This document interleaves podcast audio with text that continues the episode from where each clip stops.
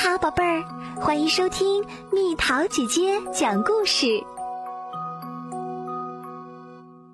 露露的梦想。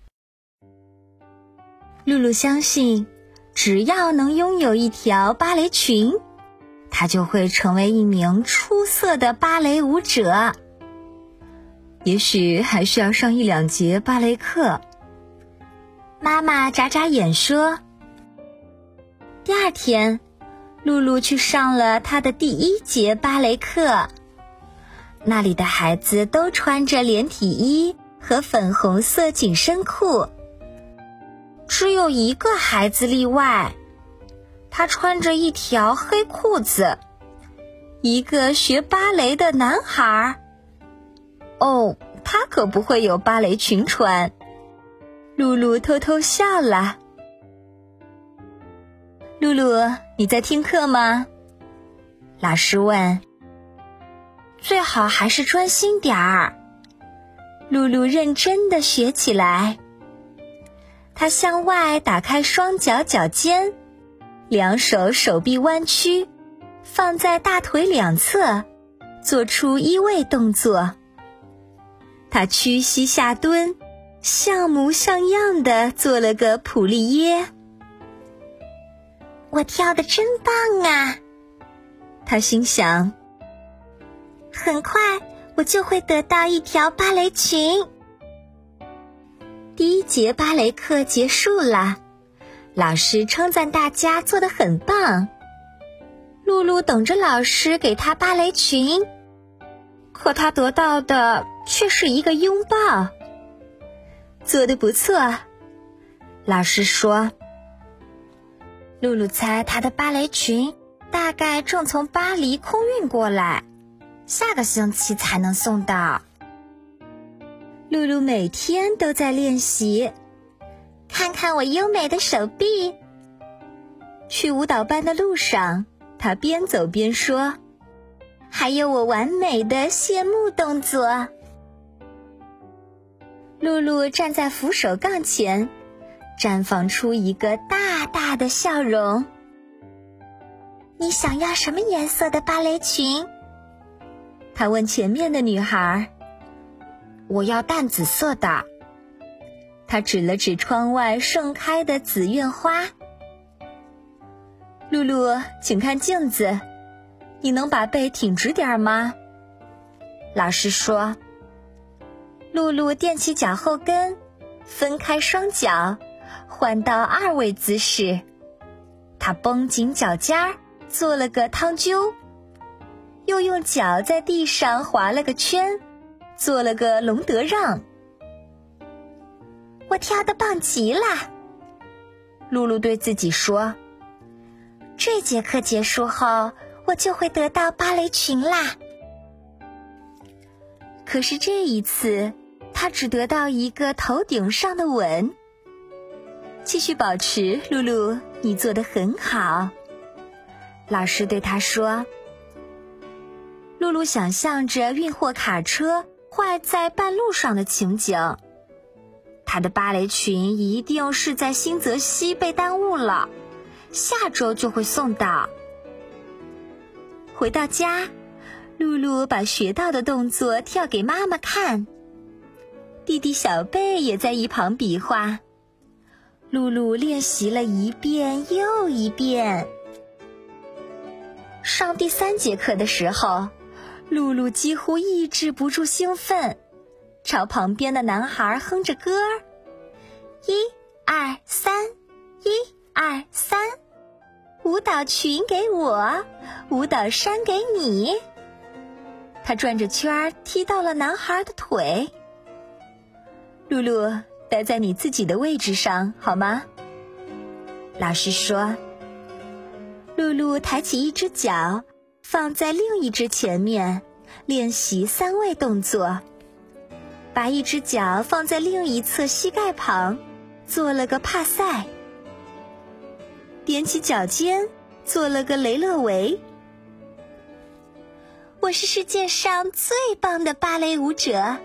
今天我肯定能得到芭蕾裙，可老师还是没有给露露芭蕾裙。根本就没有芭蕾裙。它在哪里？露露问老师：“什么在哪里？”我的芭蕾裙。老师蹲下来搂住露露的肩膀说：“你还得再等等，露露，你得再花一些时间，多加练习，才能收获你的芭蕾裙。”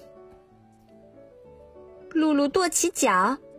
穿着舞蹈鞋跺脚可不容易，这不公平！他大喊道：“芭蕾舞者都有芭蕾裙，我现在就要！”露露决定再也不跳芭蕾了。他告诉妈妈，以后自己不会再向他展示舞步，也不去上芭蕾课。真的吗？妈妈说。我还以为你爱芭蕾呢。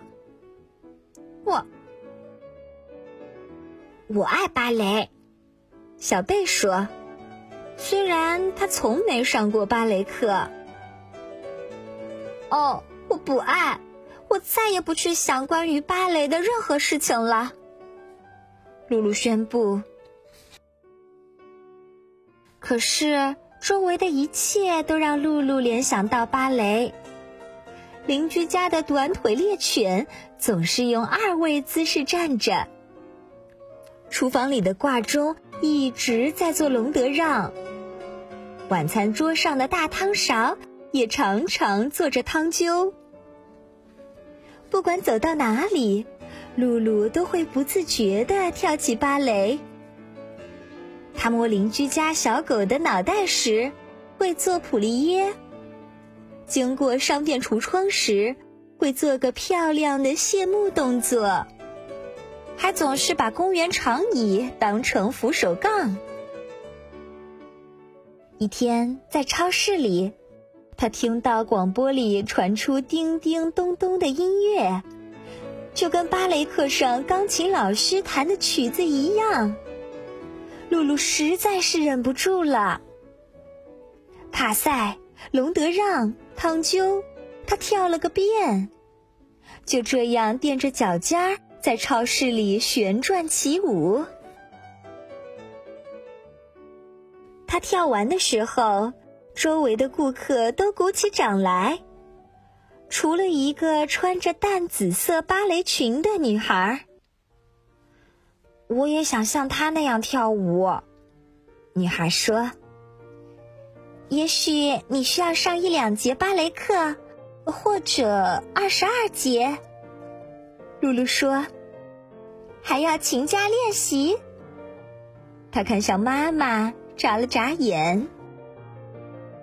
第二天，露露又去上芭蕾课了。很高兴见到你，露露。老师对她说。露露笑了。我也很高兴见到您。说完，他走到扶手杠旁自己的位置上。我是一个非常非常优秀的舞者，他想，我一定会拥有我的芭蕾裙，总有一天。后来，他真的拥有了自己的芭蕾裙，不过不是浅紫色。而是像六月里盛开的玫瑰那么红。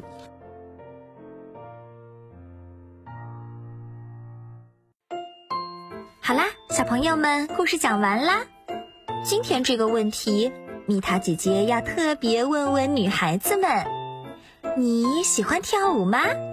你在上舞蹈课吗？留言告诉蜜桃姐姐吧。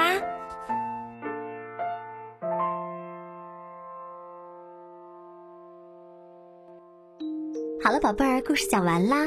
你可以在公众号上搜索“蜜桃姐姐”，或者微信里搜索“蜜桃姐姐八幺八”，找到告诉我你想听的故事哦。